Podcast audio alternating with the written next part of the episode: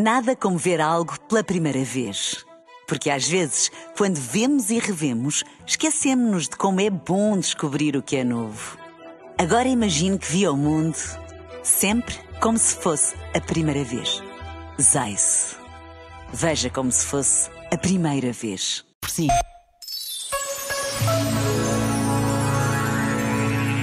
Sim, é bom viver, mas quem vive sobretudo para si, sobrepondo sempre a sua vontade e os seus desejos à vontade e à preferência dos outros, acaba por desiludir-se com a própria vida.